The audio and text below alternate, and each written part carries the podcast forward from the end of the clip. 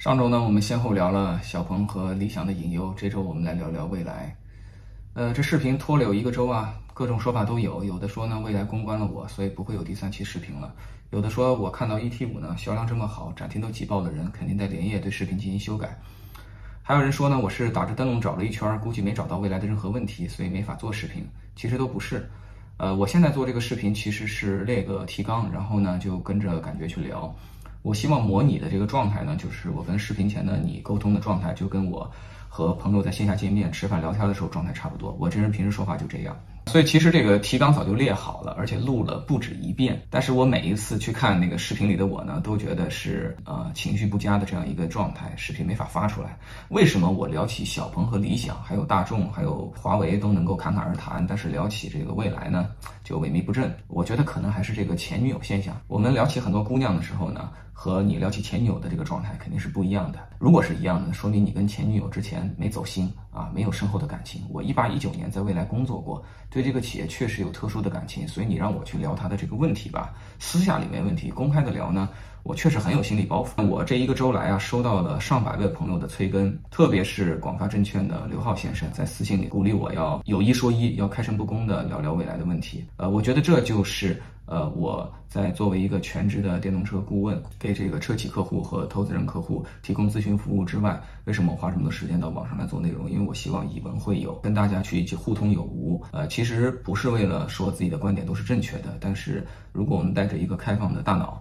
我们去做沟通，获得很多的反馈，对我们彼此都会有好处。这一期还是会毫不避讳的去聊聊未来，未来有很多的优点，我们在这儿就不聊了。这期咱们专门聊一聊未来的三个隐忧。那在我看来，未来的第一个隐忧呢，就是它的这个独特的一个业务模式。长产业链的一个全面布局。其实说到长产业链，在汽车行业，这确实是一个现象。其实一百年前啊，亨利·福特那个时代的汽车公司，他自己管的这个福特就是长产业链的公司。除了整车的组装之外，非常多的零部件他都自己去把控，然后才能把这个车弄出来，让成本控制到比较低。生产线肯定也得自己去设计。但是后来呢，随这个行业成熟，大家就走向了分工，因为分工会更加的有这个协同的效应。而且在一个成熟的行业里，其实什么东西该怎么做，大家心里非常有数。行业里没有太多的秘密。所以呢，亨利·福特也好，马斯克也好，李斌也好，王传福也好，在那个时代不会有太大的用武之地。现在好在这个行业在过了一百年之后，又进入一个混乱的乱世，很多的东西都在推翻，很多东西都要重塑，所以给了上面我点到名字的这几个企业家非常大的空间啊。其实长产业链的这样一个模式，最早在美国是特斯拉，在中国是比亚迪，只是他们各自的布局和侧重有所不同。未来成立的要晚一些，但未来在长产业链这件事情上做了非常独特的思考，使得他今天的这个业务形态看起来呢，既不像特斯拉，也不像比亚迪，更不像典型的传统车企。其实。典型的传统车企，在这个行业，简单来讲，做好两件事情。第一件事情是汽车组装商，第二件事情是汽车批发商。大多数传统车企就是把各种各样的零部件买过来，高效的装一下就完事儿了。有点出息呢，自己做发动机；特别有出息呢，发动机之外还自己做个变速箱。其他东西该买就买。呃，向下游来看的话，在销售服务环节，车企也是非常会偷懒的。他们会做好批发商，定一个价，把这个车批发到全球各地，交给一个叫经销商的人。这个经销商基本都是在各地招募到的地头蛇，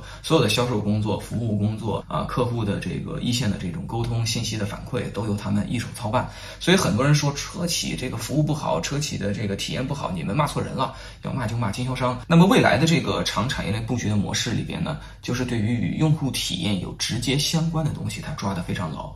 比如说它的衍生品 New Life 做的非常棒，全球现在汽车衍生品就两个公司做得好，一个是法拉利，一个是蔚来，啊，又有量又有一定的这个毛利啊。另一点就是这个 New Power 充电换电、充电桩的安装，只要你能想到的 New Power 基本都做到了，所以未来的用户成了全行业啊用电体验最好的一群用户啊。然后此外的话呢，在整车的这个制造，在上游的核心零部件 XPT，也就是电驱动系统和这个电池的 package 都是未来自己去把控。除此之外，跟用户沟通方面，未来也是在全行业实现了一个巨大。的创新，这个行业跟用户沟通过去也是靠中间商的，就像卖车靠这个经销商，其实跟用户沟通靠的是这个媒介，一部分是这个大家熟悉的一些大 V 也好啊，新媒体也好啊，汽车之家这种网站也好，还有很多呢是流量平台啊，车企的营销素材和内容和观点，通过大量的第三方媒介去沟通到他们潜在的用户和公众。呃，未来在这方面就做出了自己的独特选择，他做了一个未来 APP，经过他大量的投入，精心的运作，这 APP 现在的日活达到三十万加，在汽车这个垂直。是行业全行业前三，所有的车企的 APP 全加在一起，它的日活和停留时间可能都没法跟蔚来比。啊！不跟大家开玩笑啊！如果你像特斯拉这种工具型的日活啊，开关个空调，你把这个算日活的话，那是可以跟未来一较高下的。但是我们算内容型的日活、服务型的日活，有效的停留时长，真的是全行业加起来应该都不如未来。说了这么多，你可能觉得我在夸未来，没错，我是在夸，但夸的同时就是它的隐忧。一个公司以一己之力要布局这么多的链条，这要吃多少资源啊？这需要多少人手？这需要有多长的这个管理半径？这件事情对未来过去是考验，现在是考验，未未来也会是考验。第二点，我想谈到的是未来最近这个打法在力度上是非常激进的。现在未来一方面国内大规模的扩张，大家都看到了；另一方面呢，也去到欧洲。前年是宣布去挪威，今年又是去到欧洲另外四个比较重要的市场。后面估计会把欧洲做一个比较全面的布。局，然后未来现在应该已经在看美国市场，以及等等很多的海外市场。他们自己官方的说法是到二零二五年要进入二十五个全球市场。那么另一方面呢，未来现在大家都知道主品牌 New 做的非常好，在高端市场已经绝对拥有和这个 BBA 一较高价的这个实力啊。就算你再不相信这件事情，三个月后你也会看到这件事情，到时候你就不得不相信了啊。但是另一方面呢，现在他还计划下探，所以会有第二品牌、第三品牌，这个各种新闻大家都看到了，对吧？未来现在呢，从这个长边上它。是一个长产业链的布局，所以他要做的事情比一般的公司要多很多。一般公司都是做这么多，他他做这么多。那从这个边上，未来做的是一个国际国外两手都要抓这样一个市场布局。我们再看这个横边，这个横边呢就是品牌的高中低，可能未来除了高端品牌，还会向下有不同的延伸。所以你把它全融合在一起，是一个非常大的一个盒子。很多的车企呢做的东西呢，就是像这个罗德的接收器一样，是一个小盒子，它就聚焦一点点事情。未来是一个非常有野心也非常有才华的公司啊，伟大的公司通常都得大。啊，很少见到伟大公司是小的，尤其在汽车这样的行业。所以，我们今天去看全球的这些汽车公司啊，老的名字咱们就不聊了。新公司中有三个公司，我觉得是奔着非常伟大去的啊，一个是这个特斯拉，一个是比亚迪，一个是蔚来。这三个公司整个的架构和它的愿景是朝着非常非常伟大的公司去走的。但是这个艺高人胆大的同时呢，也就是有多大的屁股穿多大的裤衩。未来的资源和人才和它的管理能不能支持这么快的速度要起这么大的一个生意，这始终是一个问题。那第三点，我想花点时间稍微来聊一下它的这个第二品牌的问题，因为第一品牌之后。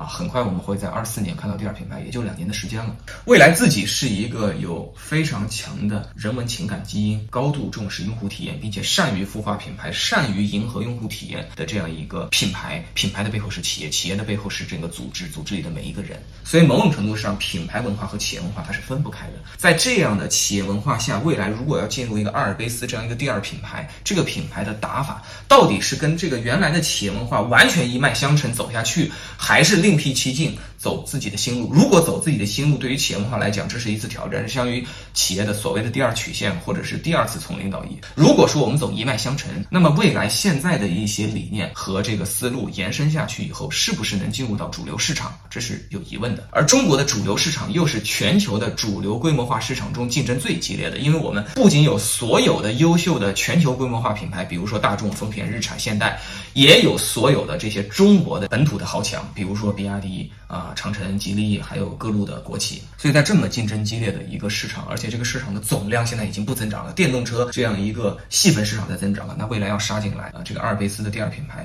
确实难度是很大的。如果说货不对版，也就是说阿尔卑斯自己品牌的核心价值与你的目标受众不能很好的呼应在一起，那可能会出现什么样的问题？呃，然后我想举三个车型的案例，我先假装自己是一个小鹏 P5 的用户，我在买 P5 的时候我是这么想的，哎，小鹏这品牌好啊，特别的科技，我这人。平时就爱玩大疆无人机，买手机都买小米的旗舰。小鹏对我来讲经济实惠，同时有科技感，太适合了。而且这个车它有激光雷达，而且是全行业在中国首次量产上车，而且一上就是两块，太酷了。然后呢，我买车的时候呢，一看预算，买了个中低配，激光雷达版本我没选，太贵了。呃，我再模仿一下小鹏 P7 的用户啊，P7 用户是这么想的：小鹏这企业高科技公司，自动驾驶标签打得特别牢，还搞过三千公里的 NGP 远征。NGP 你知道吗？高科技，小鹏的自动驾驶比起蔚来，比起理想，比起比亚迪，那都是吊打。所以这个车真的特别棒，不仅长得好看，而且特别有技术含量。我一定得买这车。买这车的时候一发现 NGP 要付费，还得加不少钱，犹豫。最后没选啊！你看何小鹏今年就把小鹏 P7 的定价策略给调了。过去说软件定义汽车，软件得单独收费，现在发现这个定义汽车的东西不能单独收费，该收费还得靠硬件收费。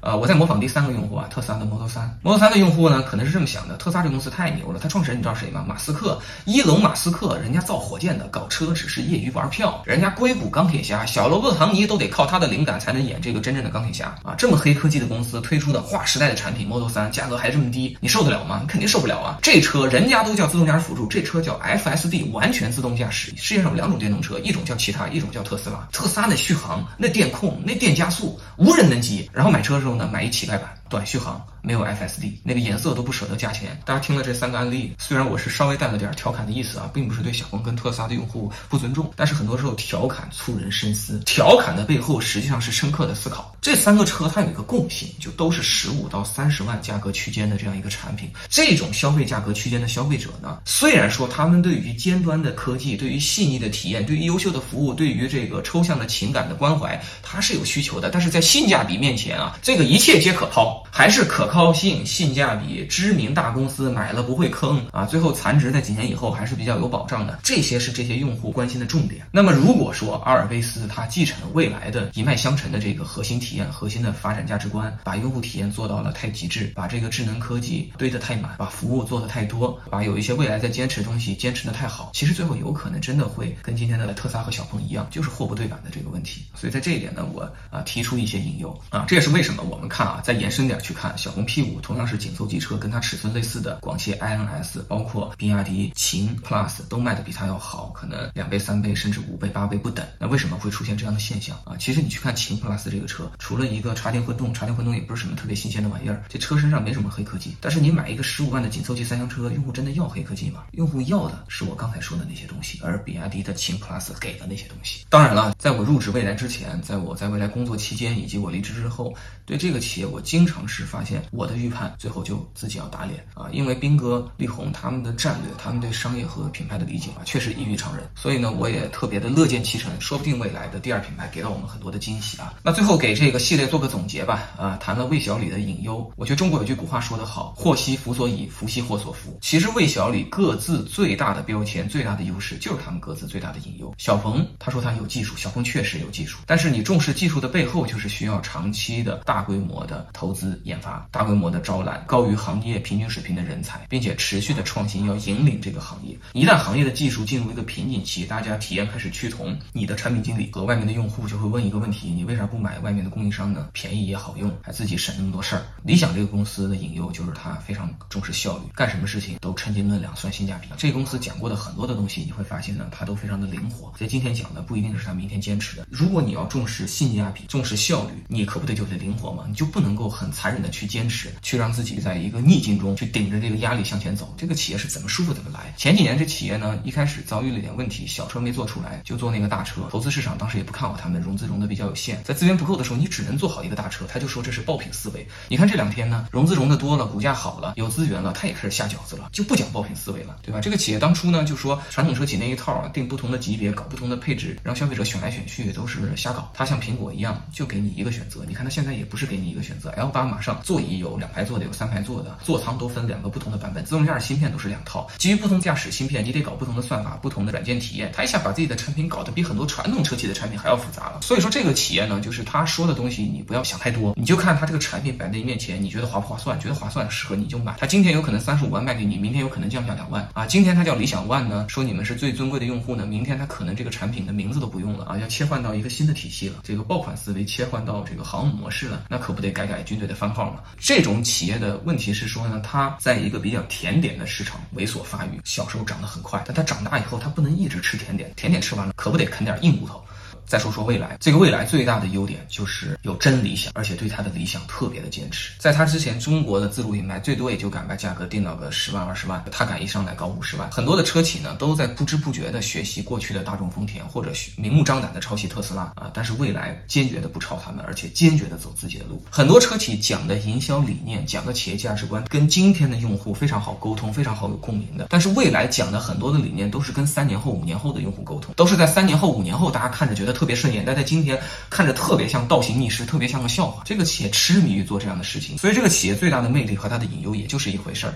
你干这么难的事儿，干这么大的事儿，这不可得烧资源吗？那有的时候外面还来点口罩危机、不可思议的病毒啊，来点意外的战争，来点经济的寒冬。所以说呢，我觉得未来这么激进的打法，一旦遇到一些不确定性，或者说自己有的时候常在河边走，难免失个题，那可能对这个企业就带来一个不小的冲击啊啊！所以总体上这三个企业，我还是偏爱未来，不是因为我在未来工作过，而是因为出于对这三家企业实实在在的了解，我觉得未来差不多有了一道护城河，那就是品牌，以及他为了这个。伟大的品牌在过去八年间不懈的这个努力。过几年大家就会终将发现，未来这个品牌可能是中国有史以来打造出来的最好的消费品。如果我们刨去那些依赖特殊的政治资源、依赖特殊的排他性市场、依赖特殊的五千年文化所导致的原产地保护，我们排除这些茅台啊、红旗啊、华为这些品牌，我觉得未来可能就是一个民间先孵化的中国最好的品牌。但这件事情只有三五年后你们才会认可我。站在二零二年的秋天，我想说的是，如果老势力。啊，能够谦虚的、务实的